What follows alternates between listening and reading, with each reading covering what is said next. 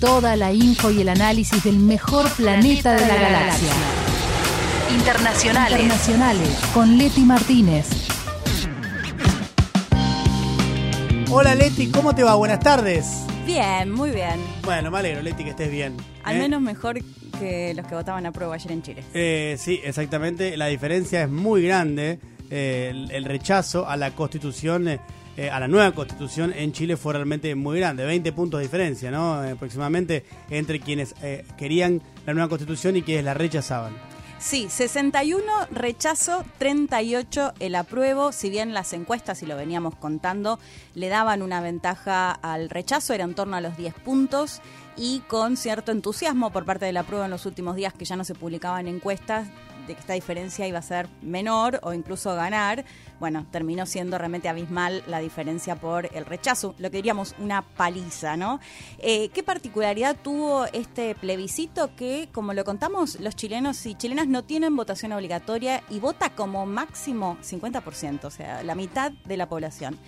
Eh, se esperaba que en este caso, que sí fue obligatorio, asistan en torno al 70%. Bueno, fue del 85, un poco más del 85, fue récord. Altísimo. Altísima. Ya es altísimo para cualquier país. Sí. De hecho, en Argentina tiene un promedio de 78, 79. Sí, sí, promedio 80. y una elección que tuvo un altísimo nivel de votación fue, por ejemplo, justamente la de 2019, las generales, y tuvo el 80%. Claro, por eso. Y fue Sí. altísima, ¿eh? Y Y fue altísima, sí, sí, es histórica. Bueno, es que acá yo lo habíamos contado, se dio una particularidad que en Chile antes te, te tocaba votar en un lugar lejos de Sí, tu casa. vos lo Esto se modificó, claro. sí, para que puedan ir caminando a sus casas. Además, bueno, que había una multa y demás, pero sí, altísimo el porcentaje. Eh, de hecho, esto lo que creía el apruebo era, bueno, cuanta más chilenos y chilenas vayan a votar, posiblemente sean para el apruebo. Bueno, lo que vimos fue que no, que justamente ese casi 50% que no se conocía cómo votaba, bueno, en este caso fue para el rechazo. Eh, la pregunta es cómo puede ser, y lo recordamos, los chilenos y chilenas tuvieron un plebiscito en el 2020, octubre de 2020, ese famoso plebiscito conocido como plebiscito de entrada, por el cual un 78% votó. La pregunta concreta era si no querían más la constitución actual, que es la constitución pinochetista, y en caso de eh, querer cambiarla, de qué forma querían hacerlo, ¿no? O sea, eh, un, casi un 80% de los chilenos y chilenas dijeron no queremos más la constitución pinochetista. Me perdí. La segunda pregunta era. ¿De qué manera? Si era convención constitucional, Ah. de qué forma Ah. se iba a redactar eh, Ah, esta ok, constitución. está, sí. Pero en realidad la pregunta central tenía que ver con el hecho de que Rechazar eligieron- la constitución pinochetista. Exactamente. Que es de 1980. Sí, esto, bueno, eh, lo decía, casi un 80%. ¿Qué pasa ahora? Bueno, primer dato que si vemos los números, votaron eh, 13 millones de chilenos y chilenas y fue menos de 8 millones en esa en, en el referéndum del 2020, es decir, que la cantidad de personas que ayer votaron por el rechazo fue superior a la que votó por el apruebo en el 2020, ¿no? Sí. Como, como primer dato. Pero más allá de todo eso, hay un consenso incluso político en que la constitución pinochetista no va más salvo algún sector, José Antonio Caz, de la ultraderecha, muy ligados al pinochetismo y demás, en general hay un consenso muy grande de que la, la Constitución no va más. ¿Qué pasó o qué se decidió ayer? Bueno, que lo que no querían era este nuevo texto constitucional que eh, lo escribió la Convención, que a su vez, porque ayer eh, veía ¿no? el tuit de Mauricio Macri que decía que se intentó imponer, el proceso la verdad es que fue completamente democrático eh, los chilenos se la pasaron votando, sin contar la elección presidencial, porque después votaron nuevamente para elegir a quienes, quienes escribían esta constitución. Pero el resolvimiento de Macri, te juro que es a un nivel de absurdo que realmente eh, hasta da fiaca un poco eh, explicar, ¿viste? Porque Sí. en definitiva, como decís vos, es todo un proceso larguísimo, que de hecho tiene dos años el proceso, Sí. donde todas las instancias son súper democráticas. Primero para decir, che, eh, ¿queremos una nueva constitución o no queremos? Sí, queremos, listo, 80% adentro. Después, che, hay que votar los convencionales constituyentes, listo, votemos todo, va a la convencional constituyente, está un año laburando, arma una nueva constitución, se la presentan al presidente, el presidente llama a un plebiscito, aprueba o rechazo y la rechazan, listo. Sí. O sea, más democrático que eso es imposible, imposible. imposible. O sea, Realmente como muy a, él, democrática. como a él no le gustaba la nueva constitución, entonces era una constitución que se quería imponer. Eso habla un poco también de la matriz que tiene Mauricio Macri en Sí, términos Y democráticos. sin Pero contar que la constitución perdón. actual es de una dictadura. Eso mismo, el tuit empieza diciendo una constitución es un acuerdo consensuado. Mentira, la constitución de Chile es la de la dictadura de Pinochet. Claro. exactamente. Eh, pero bueno, me, me quería referir justamente a este tema de que fueron los chilenos también quienes eligieron a quienes escribieron esta constitución. ¿Por qué? Porque la gran pregunta ahora es, bueno, ¿cómo puede ser que la rechazaron? ¿no? Esa es la gran pregunta. Y creo que no hay una respuesta concreta, pero sí al menos hay varios elementos para ver. Uno que creo yo y que muchos analistas coinciden en que fue muy desprestigiado todo el proceso de la convención por varios motivos.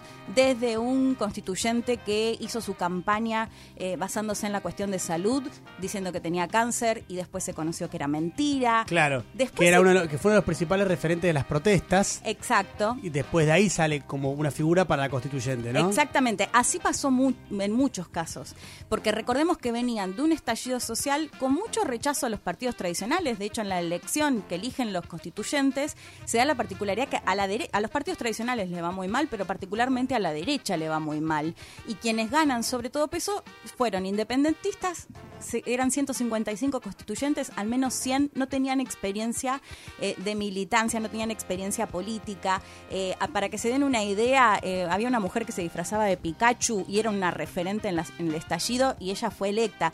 Digo, no me quiero meter con ella en particular porque No, no, además pero, desconozco qué fue lo que hizo después en la convención. El, el- pero el- el proceso de desprestigio como uno de los fundamentos por cuales, bueno, grande. Y, y ahí tenés también, por ejemplo, un contraste con lo que fue la reforma de la Constitución Argentina del 94, que fue encabezada por los principales partidos políticos de Claro. un acuerdo de radicalismo de peronismo y donde se llegó a un texto de consenso bancado por las principales fuerzas políticas que allanó el camino después a su a su implementación, digamos, a su validación por parte del pueblo. Claro, totalmente. Así que pasó un poco esto, digo, eh, desprestigio por algunas cuestiones que concretamente hicieron los constituyentes. Por otro lado, también, eh, bueno, muchas fake news, mucho medio de comunicación diciendo que gastaban plata en cuestiones. Bueno, eso también hubo mucho de eso, pero mucho desprestigio en sí a la convención como uno de los puntos. Después, en las últimas horas, se escuchaba extendido esto de, bueno, no se habrán ido demasiado a la izquierda, no, se- no habrá sido demasiado progre este texto constitucional. De hecho, muchos lo titulaban como la posibilidad de una constitución, una constitución más progresista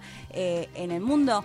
Bueno, yo creo que ahí puede haber algo de eso, porque si pensamos en que desde el del estallido social en el 2019, y bueno, era difícil encontrarte con un chileno o chilena que te diga, sí, la, quiero que mejoren las pensiones, sí, quiero tener salud universal, sí, quiero que la educación sea gratuita. Ahora, después, en cuestiones más sociales, cuestiones aborto, agenda climática, y bueno, no sé si ahí, eh, digamos, hay tanta coincidencia Claro. o, o claramente sí coincidan en lo otro, pero mucho más conservadores después en otros aspectos más sociales, si se quiere. Y todo el tema de los pueblos ori- originarios también. Esa es clave. De hecho, Como eh, punto conflictivo clave, ¿no? Sí, es clave. Yo diría que, porque, a ver, la derecha no nos sorprende que haya votado por el rechazo. Para mí acá hay que ver sobre todo lo que se conoció como amarillos por Chile, que eran dirigentes, en algunos casos reconocidos, o, o, digamos, no, no necesariamente solo dirigentes políticos, eh, que ellos habían votado por el apruebo y empezaron a llamar al rechazo.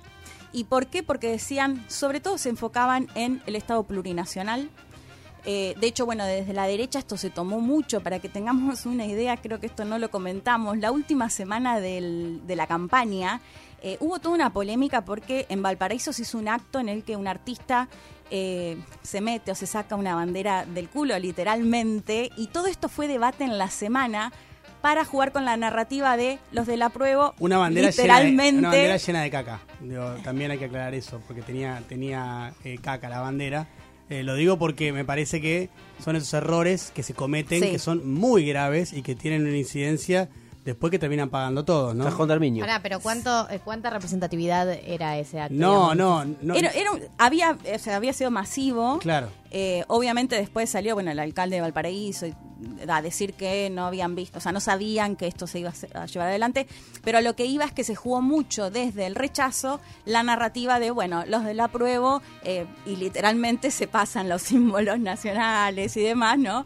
Eh, digo por esto del Estado plurinacional, porque también ahí empezó a correr un poco el temor de quienes por ahí son o más nacionalistas o creer que eh, no se le prestó demasiada atención al chileno promedio. No, y pienso, ¿no? Que eh, eh, sería fuerte pensar que Chile va a pasar de un día para el otro o en dos años de ser un, un- un país con una dinámica más conservadora a ser full progresista. ¿no? Sí. Como me parece que... No, vayan de a poco, tranquilo. No, me parece que por ahí muchos se sumaron a los levantamientos con eh, una incomodidad con la manera en la que estaban distribuida la riqueza o la manera, al- algunas disposiciones, pero no necesariamente se posicionan en el lado progresista de la vida. Sí, yo creo que encontrás, igual como otros países, y acá tenemos el peronismo, pero en Chile encontrás a las de derecha muy de derecha y a los de izquierda bien de izquierda, bien radicales. Y eso se- en el estallido se vio mucho.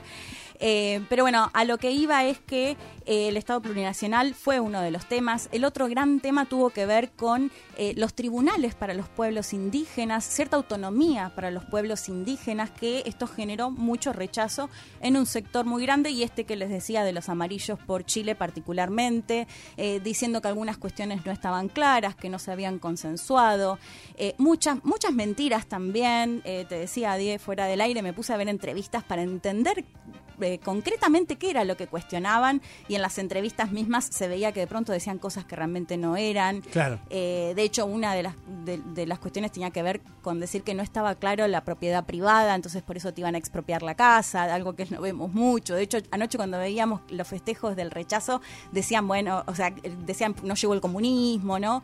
Eh, de eso hubo mucho también, mucho, mucho temor.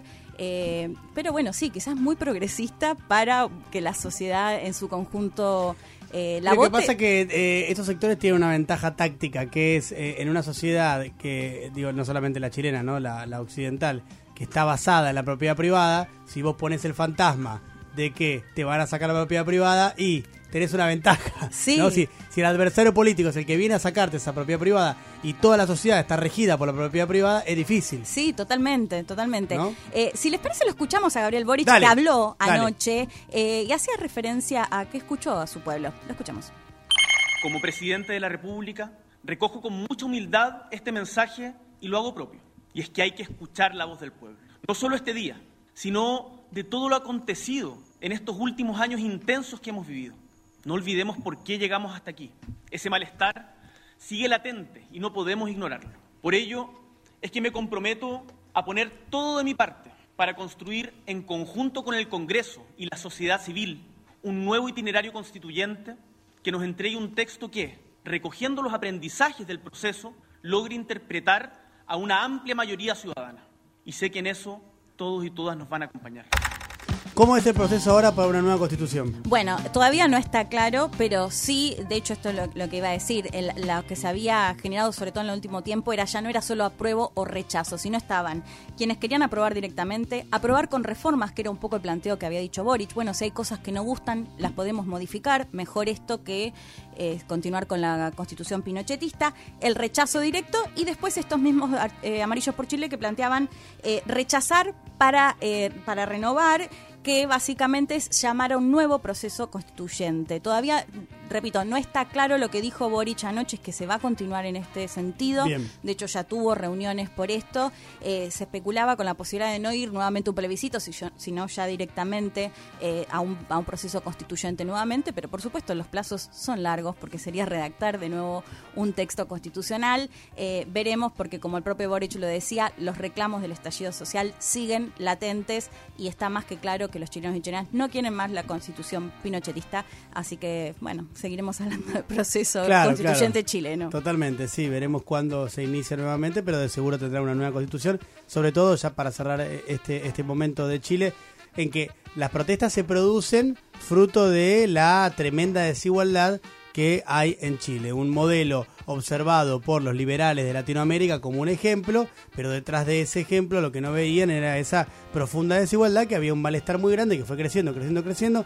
No son, no son 30 pesos, son 30 años. Sí. Era lo que decían eh, los chicos y chicas cuando peleaban por el boleto. Y bueno, después se pudrió todo a un nivel fenomenal que puso en jaque la posibilidad de que Piñera, que terminó de milagro su mandato porque llegó la pandemia, porque si no probablemente no terminaba Piñera eh, su mandato. Pero digo, ese, esa desigualdad instaurada con Pinochet, con el golpe de Estado contra Allende en 1973, se hace carne en la eh, Constitución de 1980. O sea, queda completamente ratificada esa desigualdad vía la Constitución. Bueno, lo que se buscaba ahora era eso, cambiar esa Constitución que tiene al Estado, en la actual, en la pinochetista, eh, es un Estado subsidiario, Subsidiario, sí. completamente subsidiario, ¿no? Que se encarga básicamente de la seguridad y de velar y de velar por los servicios que ofrecen los privados. Un Estado limitado por, por el sector privado. Totalmente. Y, y básicamente lo que hacen es ver qué hace el sector privado y ver más o menos cómo De brinda el contra- un servicio. estado de contralor. Sí, no más que eso. Sí. No más que eso. Bueno, lo que se planteaban ahora es un Estado social y democrático en la Constitución que eh, básicamente brindara servicios, educación, salud y las pensiones también, y no en menor, este ¿no? punto no había diferencia. Y Claro. este era el punto clave de la Constitución. Este era el punto clave. Para tener Sí. una dimensión es lo que dice la Constitución Argentina desde 1853 esta parte. O sea, educación pública, salud pública. Es que es eso. Este, y- Los principales reclamos son esos. Sí. Son educación, salud, eh, pensiones. Bueno. Hay muchísimos más, pero esos eran los principales del estallido social. Gracias, Leti. Por favor.